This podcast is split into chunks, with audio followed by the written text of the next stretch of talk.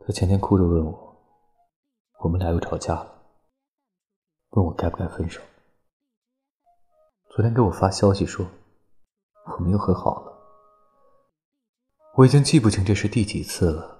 过去的他，自信快乐，可爱大方，随时散发着正能量；如今的他，敏感多疑，内心脆弱，随时情绪崩盘，不受控制。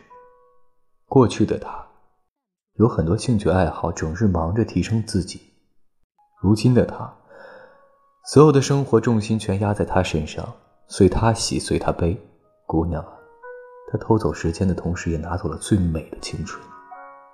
如果这份恋爱不能让你成长，不能让你快乐，我希望你慎重考虑，把不美好的都留在过去吧，向前走，别回头。